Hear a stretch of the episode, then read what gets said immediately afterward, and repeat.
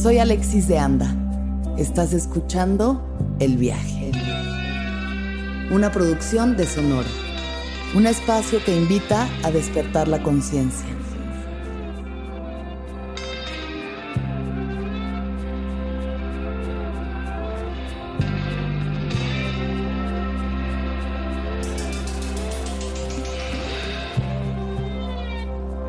Amigos, amigas, amigas, bienvenidas sean todos a El Viaje. De vuelta. Yo sé que para ustedes solo se perdió un episodio por ahí en el éter, pero yo llevaba como tres meses sin grabar. Grabé un episodio en Chile nada más con Simón, que es lo que escucharon la semana pasada, pero llevaba tres meses sin grabar el viaje, extrañaba mucho a mi equipo, estoy muy feliz de estar con ellos y extrañaba mucho venir y hablar y hablar porque hay tantas cosas que contar. Em, bueno, Primero que nada, ya estamos en marzo, así que ojalá que su año vaya súper bien y que estén bien motivados todos para que cumplan todas esas cosas que este año se hayan propuesto, que logren sus sueños, que vean esa visión de lo que quieren lograr y vayan por ello. Vayan por ello porque de verdad no hay tiempo que perder. Mm, yo empecé este año en Chile. Empecé este año en Santiago de Chile haciendo una película que pues de entrada, increíble experiencia porque nunca había hecho una película, un largometraje. Había hecho cortometrajes y ejercicios para el CCC y cosas donde me desnudaba y, y me ponía una máscara de lobo y corría por el bosque porque eso hacen los artistas. También me desnudé en esta película, pero sin máscara de lobo. Eh, me fui a hacer una peli con una pareja que se llaman Loreto y Andrés que ellos tienen una eh, productora de contenido para YouTube que se llama LAF Producciones y yo desde el 2011 sabía de su existencia por unos sketches que tenían como de porno para gente que fuma marihuana y mm, me invitaron a actuar en una peli. Entonces me fui a Chile junto con Jerry Velázquez e Itatí Cantoral. La maldita lisiada. Y fue todo lo que hubiera esperado y más porque hubo de todo. Hubo momentos increíbles y actoralmente divertidísimos y hubo momentos de drama y hubo momentos de divas y hubo momentos de conflicto, de angustia. Todo lo que sucede cuando alguien está haciendo una película de entrada, porque siempre se hace un pequeño microcosmos en el que está el equipo técnico y está el director y están los actores y está maquillaje y pelo y está como todas esas cosas sucediendo y cada quien tiene sus pequeños dramas y como que unos conviven con otros. Entonces para mí fue muy divertido todo porque también he aprendido a observar, primero que nada, observar y también a trabajar sin conflicto, que creo que es una de las cosas más importantes que he aprendido en mi vida como actriz, es a no meterme en pedos, de verdad no meterme en pedos. Cuando era más joven y me tocaba tener algún proyecto con alguna persona famosa, alguna celebridad. Y pues cada quien tiene sus momentos y sus arranques, ¿no? Y, y, y, uno uno a veces hace berrinche y quiere que las cosas sean distintas y entonces como que haces corajes o lo que sea. Y entonces yo armaba conflicto y decía, no, es que tú tienes que entender que aquí somos un equipo y que no es solo por ti. Y me metí en pedos. Y ahorita ya solo me pongo a observar tal cual como si fuera una telenovela, cuando los demás solitos se meten en conflicto. Porque mm, en Chile no existe el Star System. O sea, en Chile al parecer no existe como esta cosa de si eres un actor con una cierta trayectoria, te vamos a dar un trato preferencial. O por lo menos en esta producción, que era algo pues, o sea, era una buena producción, pero bastante rudimentaria también, porque el varo lo sacaron los mismos que escribieron la película, como que todos sus esfuerzos para hacerla. Y este, y de pronto, pues cuando la diva le entra lo diva, le entra lo diva. Y a cualquiera, ¿eh? A mí también. O sea, a mí también de pronto me entraba lo diva y era como, pero no me gusta este vestuario, quiero un vestuario distinto. ¿Y qué hacía? me fui y me compré el, vestuario que yo quería usar. Me dieron chance de hacerlo en vez de decir que alguien vaya y se encargue de esto. Como que dije, tengo que adaptarme a lo que está sucediendo. Y primero que nada, agradecer que estoy en un país extraño haciendo una película. Qué oportunidad tan increíble antes de ponerme a reclamar como esto debería de ser distinto, deberían de darme un trato preferencial o mi vestuario debería ser otro o la película debe ser distinta, es como agradece que estás aquí experimentando esto tan nuevo, tan distinto a lo que has experimentado antes en tu vida. Entonces, con esa eh, idea de gratitud es como yo llegué a Chile y como llegué a este proyecto. Pero de pronto veía cómo sucedían esos momentos, ¿no? Que alguien decía, güey, estoy actuando y gritan corte y no tengo una silla para sentarme y está sentado ahí el de las luces. El que, el que acomoda las luces está sentado en la silla que debería ser para mí. Y yo como que veía eso y solo decía, tienes manos, güey, ve por una silla y siéntate. Eh, es chido que la vida nos den estos, estas oportunidades para regresar a la humildad. Sobre todo como actores que se nos va el pedo heavy, o sea, porque así en México se nos trata como si fuéramos bebecitos. Yo he en producciones donde me han tratado como si fuera un bebecito recién nacido y ¿qué quieres? ¿Un frappuccino? Te lo doy en la boquita.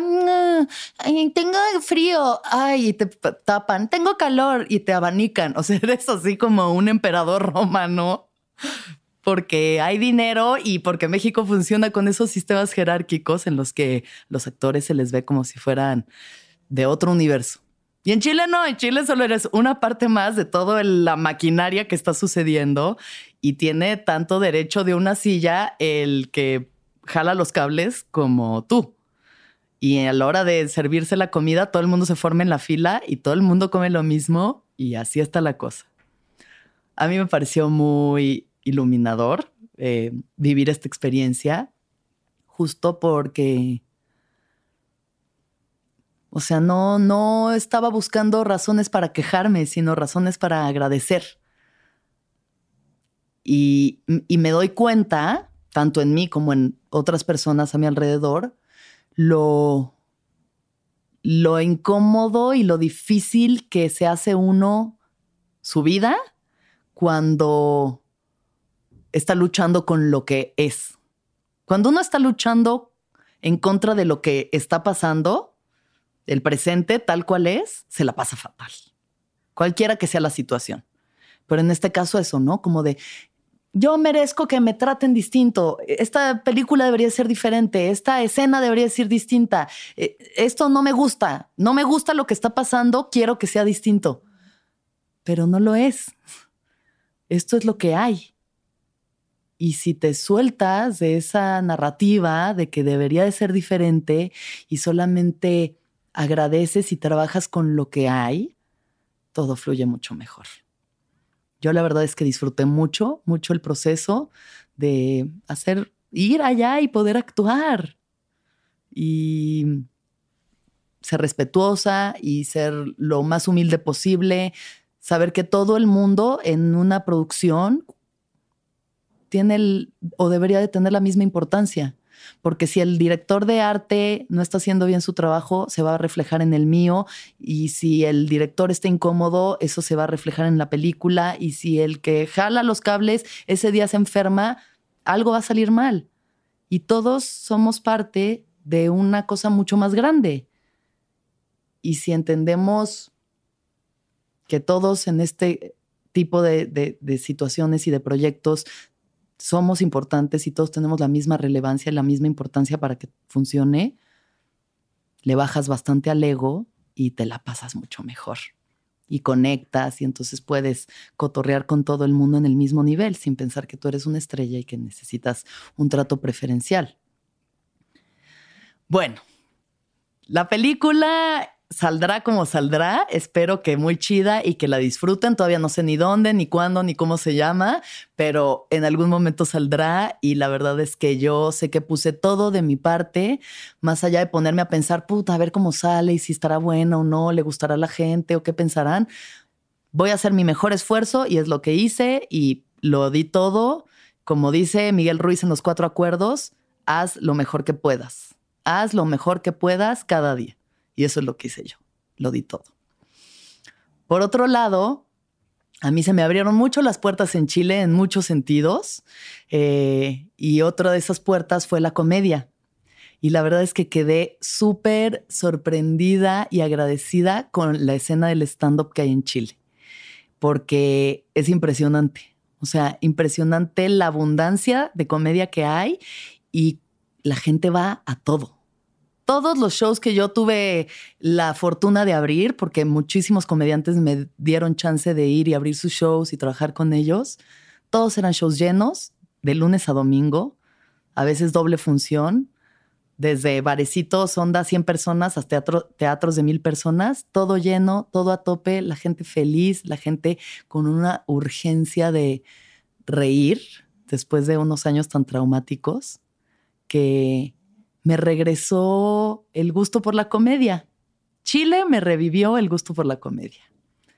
Eh, como que siento que hice el año pasado y los últimos dos años hice muchas plantas de poder.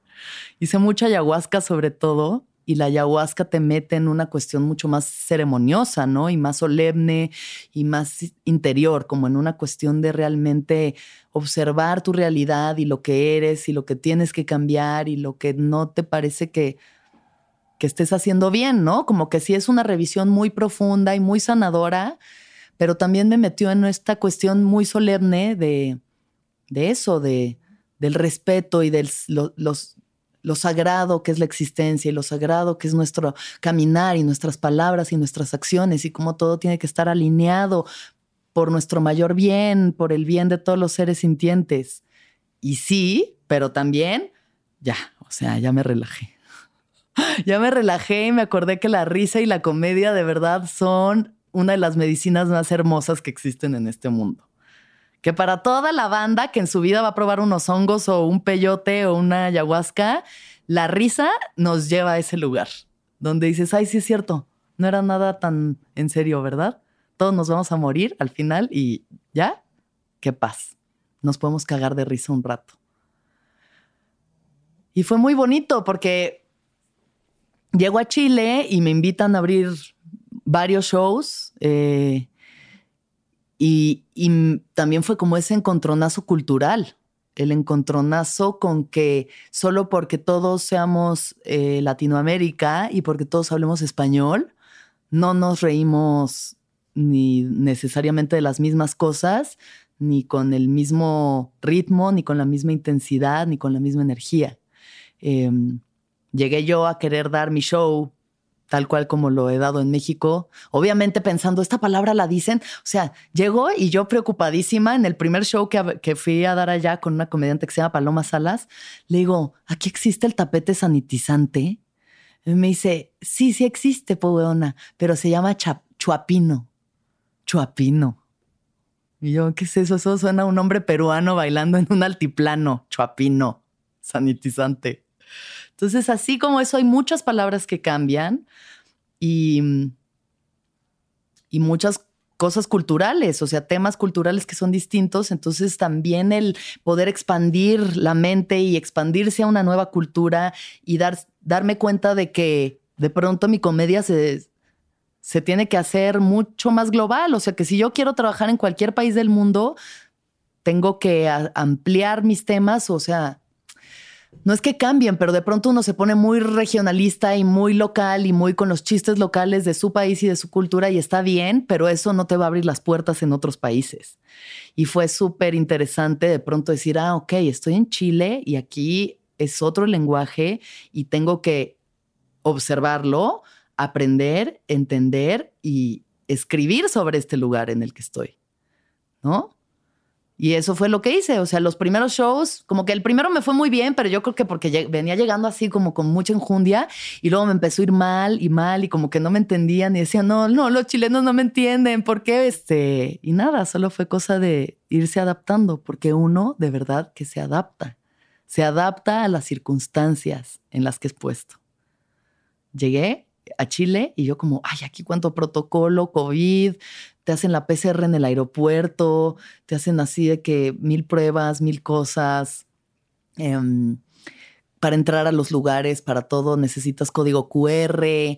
Todo el mundo trae el tapabocas todo el tiempo, que es lo que tal vez deberíamos de hacer todos, pero honestamente en México somos gente salvaje gente salvaje que a veces lo usa, a veces no, como que ya nos vale, como que ya estamos pensando en Ucrania, ya no estamos pensando en el COVID o en Querétaro, Atlas. Pasan demasiadas cosas en una semana para que uno siga preocupado por el tapabocas. Y llego allá y yo como, no, se siente la dictadura, todo el mundo obedece, todo el mundo trae el tapabocas. Y ya después de una semana me adapté a las circunstancias y es como, ni modo, Aquí lo tienes que usar todo el tiempo y aquí hay otras reglas y aquí hay otra forma de comportarse y vas adaptándote a cualquier circunstancia en la que te encuentres. Entonces eso es algo que me encanta de viajar, me encanta poder entender una cultura y en vez de pelearme con ella y de pelearme con las circunstancias como con la película, decir esto debería de ser diferente, no me gusta porque yo estoy acostumbrado a otra cosa y quiero que la realidad sea otra. No, tal vez relájate, ten un poco de humildad, observa y fluye y adáptate a estas circunstancias nuevas y agradece que puedes vivir unas circunstancias nuevas, experimentar una realidad distinta a tu cotidianeidad, te permite ser una persona distinta, o sea, el salir de tu rutina, para los que tenemos el privilegio de poder viajar por trabajo o por paseo o por lo que quieran, pero cuando uno puede salir de su realidad y meterse en una circunstancia distinta, de verdad te permite experimentarte desde otro lugar, a ti, y aprender de ti cosas nuevas. O sea, yo de verdad aprendí mucho de mi poder de adaptación, de mi poder de conexión con las personas, de poderme abrir las puertas con la gente, o sea, de, de llegar a un lugar y en cuestión de dos semanas ya tener amigos, ya tener shows, presentarme en lugares, o sea, teatros, lugares importantes de ese lugar que yo antes ni siquiera sabía que existía, entender su lenguaje, sus problemáticas, entender sus problemáticas sociopolíticas, porque también la cuestión en Chile es un pedo fuertísimo y súper distinto a México. Y te das cuenta de cómo la gente también es de donde viene y de sus circunstancias. Entonces aquí en México sí, o sea, tendremos muchos problemas sociales y políticos y muchos pedos, eh, pero pues no hemos tenido una dictadura atroz como la que tuvieron en Chile durante décadas y una derecha conservadora a tope en donde apenas hace 20 años se legalizó el divorcio. Apenas hace 20 años se legalizó el divorcio en Chile. O sea, una locura. Entonces ellos viven en otro paradigma, en otro paradigma de la realidad en la que de pronto llego yo libre y psicodélica y muy open mind y sí, pero pero tranqui. Entonces tenía ya mi galán, mi pololo, así le dicen a los novios en Chile, pololo. Entonces yo conocí un pololo y quería que fuera mi pololo. Solo porque quería decir pololo. yo solo quería decir, estoy pololeando, weón. Y yo ya había tenido un pololo chileno, porque, sé para ustedes, yo anduve con Pablo Holman de Kudai. Sí. Yo sin haber estado adentro de Chile, ya había tenido a Chile adentro de mí. Eh, entonces... Entonces conocí a mi pololo chileno, muy simpático, muy divertido. Y este. Y también vi cómo, cómo cuando alguien me gusta mucho, ya me salen unos mecanismos de defensa muy raros. Muy raros. O sea, de verdad ya estoy tan tan saqueada con la cuestión de relacionarme con un hombre heterosexual que me empecé a portar rarísima, como necesito boicotear esto porque no sé qué más hacer. Y nada, me empecé a portar muy rara, pero dentro de esa rareza, él lo que me decía es que me decía, es que eres muy intensa, Alexis. Eres muy intensa, po, weona. ¿Cachai, weona? Que tú eres re intensa, po. Solo, puedo hablar como chilena si subo mi voz a un decibel casi imperceptible más que para los perros. ¿Cachai, weona? Que eres la raja, po. Eres la zorra. Que allá la zorra es como, eres lo máximo. Porque yo decía, la zorra, dicen, eres la zorra. Y yo, no me estés diciendo así, tú no me conoces. Pero eres muy intensa.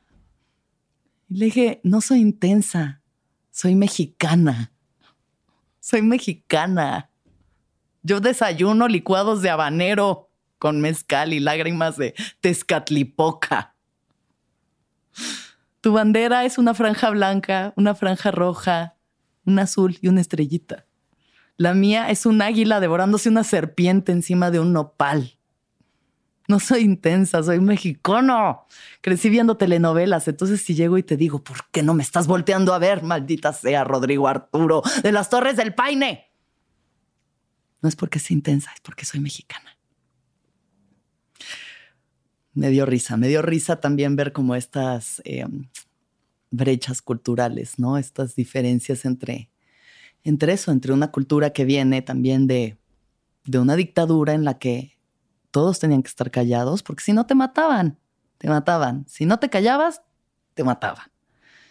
Y, y muchos años de conservadurismo y de opresión y de seguir órdenes que permean y que se siguen notando para alguien que viene de fuera. O sea, yo puedo notar eso y al mismo tiempo una contracultura y un estallido social y una revolución súper brava. O sea, gente muy aguerrida saliendo a decir, basta ya.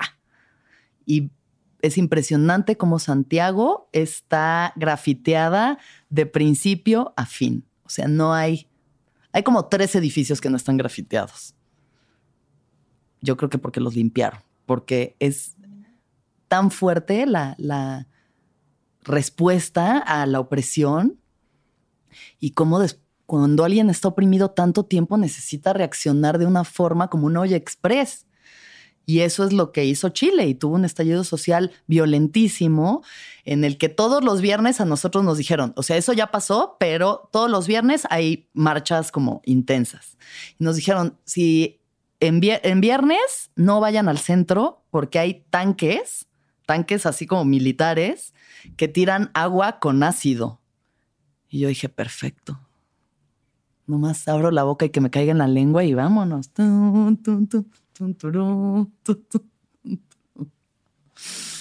Ay, Chile, te quiero mucho. Em, entender, observar y poder dentro de mis muy limitadas capacidades hasta el momento de entender cómo este tipo de movimientos sociales también expande mucho la mente, ¿sabes? Te expande a no vivir nada más en tu burbujita de lo que pasa en tu pequeño mundo, en tu privilegio o lo que sea que tengas. Yo que tengo mucho privilegio, poder ver otras realidades y poder conectar con otras realidades, ¿no? Todos los Ubers que me tocaron, 90% venezolanos, migrantes venezolanos que dejaron a su familia para poder buscar una mejor vida. Y, y todo lo que eso conlleva, ¿no? O sea, ver estas migraciones de personas que dices, güey, yo vengo aquí dos meses y yo estoy llorando porque extraño a mi perra y esta persona lleva cuatro años sin ver a sus hijos, ¿no? Por buscar una vida mejor. Entonces todo eso siempre ayuda a, abrir un poquito más la mirada, abrir un poquito más la mente y el corazón también, a ser más empáticos y no decir, ay, estos venezolanos que nada más vienen aquí a robarnos. No, güey, o sea, no mames. Imagínate lo, lo difícil que debe ser la situación en tu país para que arriesgues todo para buscar una mejor vida. En un país, o sea, dejar a tu familia, dejarlo todo. Entonces, a mí lo que, lo que me enseña eso es a tener mucha más empatía, ¿no? Y poder escuchar las historias y escuchar a las personas y, conectar desde ahí, desde la igualdad. Em, también tuve oportunidad de, mm, de viajar, de viajar sola bueno, viajé sola a Chile, pero venía con una producción y con un proyecto, ¿no? Tenía un propósito por el cual estar ahí, que me facilitó muchas otras experiencias increíbles. Pero una vez que terminamos la película, yo dije, yo me voy a quedar más tiempo, quiero conocer más, si puedo y tengo la oportunidad, lo voy a hacer. Los demás dijeron, yo ya me regreso a mi país, muchas gracias por todo, este, adiós. Pero yo dije, no, no manches, o sea, ya estoy hasta acá, nueve horas en el avión, ya mejor voy a ver qué más hay. Y entonces fui a una isla al sur de Chile que se llama Chiloé. Ya sé, son muy originales con sus nombres. Eh, Chiloé es precioso, es una isla así muy mística donde hay leyendas y como de barcos fantasma y sirenas y un gnomo que se llama el trauco que embaraza mujeres sin que se den cuenta. Porque hay las leyendas. Ay, quién sabe. Esta niña de 14 años está embarazada. ¿Quién fue? El trauco. Em, fui a conocer este lugar hermoso y y me sentí muy orgullosa de mí misma, de, de que mis esfuerzos en todo lo que he hecho en mi carrera, en la comedia, me hayan posibilitado llegar hasta ahí, ¿no? Y en también ser valiente, en ser una mujer valiente, porque viajar solo, hay gente que está hecha para eso y le encanta y desde muy jóvenes lo hacen y se van de mochila o hacen lo que sea. Yo la verdad es que me costó mucho trabajo empezar a, viajar sola y a confiar en que podía hacerlo. Y entonces en retrospectiva pensé en la primera vez que había viajado sola, eh, que fue cuando me fui a Japón hace, que fue 2010, 2015, algo así. Hace casi 10 años, ay, 8 años. Eh, me fui a Japón sola y me moría de miedo y me moría de miedo y todo, o sea, iba en el avión y yo aterrada así de que qué va a pasar, voy a sobrevivir, tengo miedo, no hablo el idioma, no voy a poder. Y pude, pero sufrí mucho en el proceso, sufrí mucho porque todo el tiempo era como de miedo a lo desconocido, tal cual, el miedo al, al no saber, a no saber qué va a pasar, a dónde vas, qué vas a comer, cómo vas a llegar que ahorita además ya con un celular, con internet, no hay pedo, a donde sea te mueves y lo logras. Pero bueno, en ese momento sufrí mucho, está en un momento emocionalmente muy difícil. Eh, Japón hermoso, mucho aprendizaje, pero difícil. Y ahorita, ocho años después, estaba en una isla en el sur de Chile, completamente sola, sintiéndome tan segura de mí misma, tan segura de mí misma, porque igual me volví a entrar ese vacío en el estómago como de no sé a dónde voy, ni qué va a pasar allá, ni cómo vaya a ser, pero sé que puedo. Sé que puedo porque ya lo he hecho, lo he hecho antes y porque estas experiencias me hacen crecer. Y me fui una semana, bueno, como unos cinco días a esta isla hermosa. Conocí, pasé, em, percibí solamente como también llevaba tanto tiempo con gente, ¿no? En la producción, los shows, los comediantes, la fiesta, el, como en muchas cosas. Y de pronto estuve en contemplación otra vez y recordé lo importante que es regresar un poquito al silencio y a la contemplación y regresar a mí misma. Regresar a mí misma y volver a nutrirme de mí porque igual hubo un momento en el que ya me sentía muy desbordada emocionalmente, porque cuando uno está todo el tiempo con otros, es muy rico, pero también es, te cargas de muchas energías, ¿no? Y entonces darse esos momentos y esos espacios de silencio y soledad, ay, qué rico. Recuerda a la Alexis que decía, yo nunca quiero estar sola, me da miedo y ahorita digo, qué rico estar sola. A veces, para poder apreciar la compañía también. Y eso, sobre todo, dije, como que me, fue uno de esos momentos en los que me felicité, verdaderamente me felicité a mí misma por lo que he logrado, porque estoy muy orgullosa de mí, de que la comedia y la risa me hayan llevado tan lejos y de ver mis sueños hechos realidad. Y de que la Alexis que tenía 18 y quería ser actriz, ya lo está logrando. Y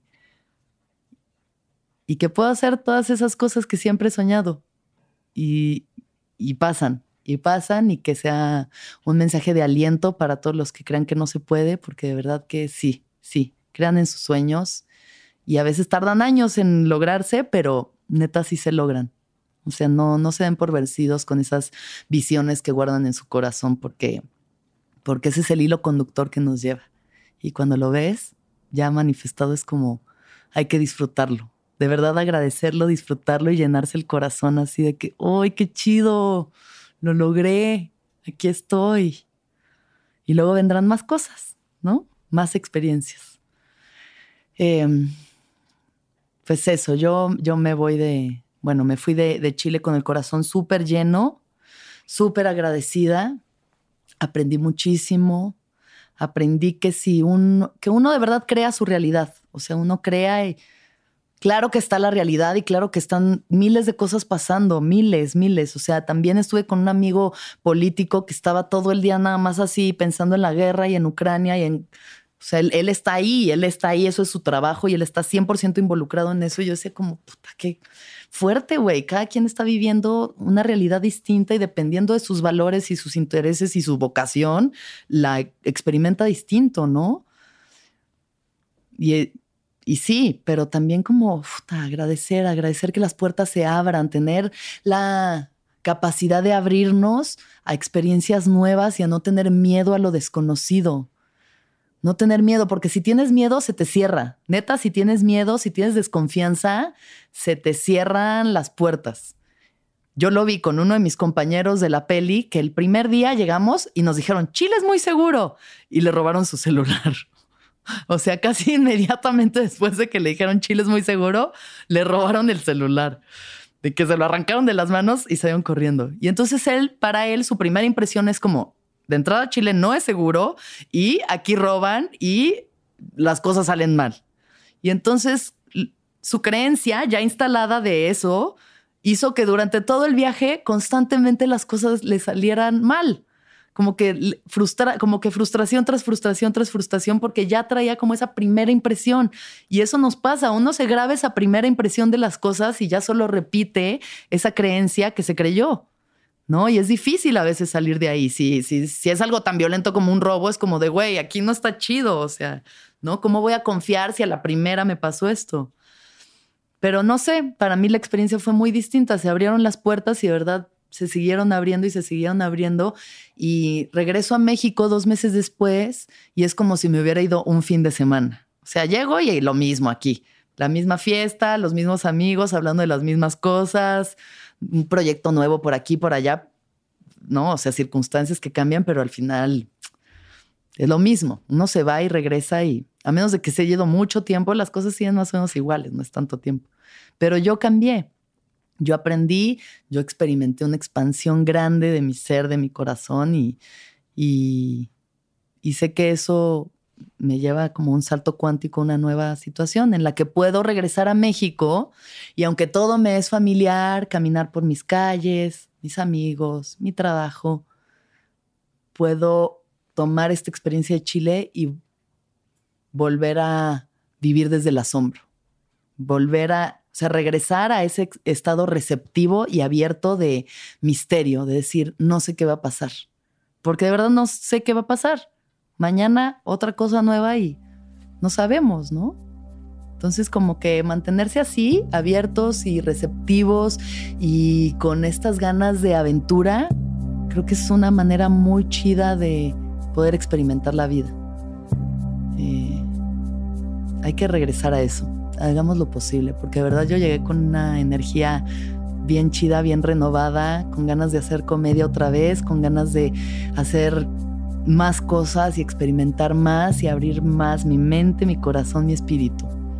Así que gracias por escucharme, muchas gracias a todos los chilenos tan divinos, por todo su cariño, a todos los comediantes de allá, a la producción de la peli, a los amigos que hice, a todas las historias que me llevo, los paisajes que vi, las cosas que sentí. Gracias, weones, son la raja. Y muchas gracias a todos y a todas y a todes por escuchar. Y que todos los seres sean felices, que todos los seres sean felices, que todos los seres sean felices. ¿Escuchaste el viaje? Suscríbete en Spotify, Apple o donde estés escuchando este programa. Ahí encontrarás todas mis charlas pasadas y las futuras. Si te gustó el viaje, entra a sonoromedia.com para encontrar más programas como este y otros muy diferentes. Este episodio fue producido por Daniel Padilla Hinojosa, Padi, Paola Estrada Castelán, Mariana GCA. Agradecimientos especiales a Héctor Fernández Mosqueda, Esteban Hernández Tamés, Andrés Vargas Russo.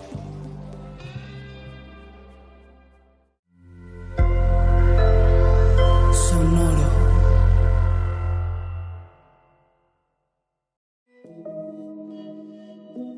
Hola, soy Roxana Castaños, una apasionada de la meditación y de todos los temas que nos llevan a una transformación espiritual, y te invito a escuchar Intención del Día, un podcast de Sonoro para dirigir tu energía hacia un propósito de bienestar. Encuentra un nuevo episodio todos los días en cualquier plataforma en donde escuches podcast. Intención del Día es una producción de Sonoro.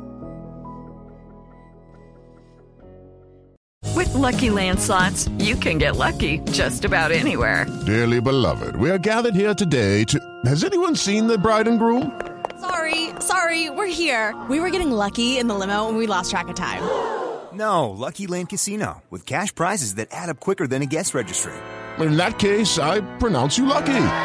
Play for free at LuckyLandSlots.com. Daily bonuses are waiting. No purchase necessary. Void where prohibited by law. 18 plus. Terms and conditions apply. See website for details.